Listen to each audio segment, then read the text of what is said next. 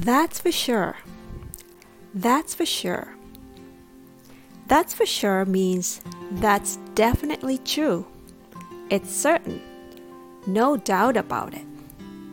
It's a very commonly used expression to connect with other person when we agree with what they say.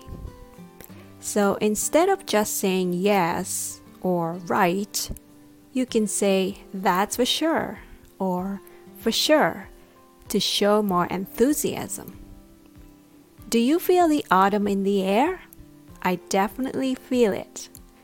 That's for sure.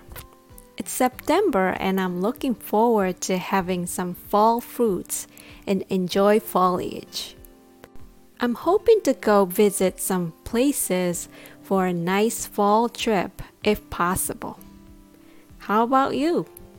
Do you have a special plan for this fall season? We all need something to look forward to.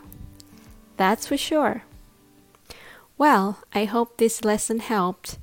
Even if you don't understand all of the things I say, you get the idea and it will grow on you. That's for sure. Thanks for listening.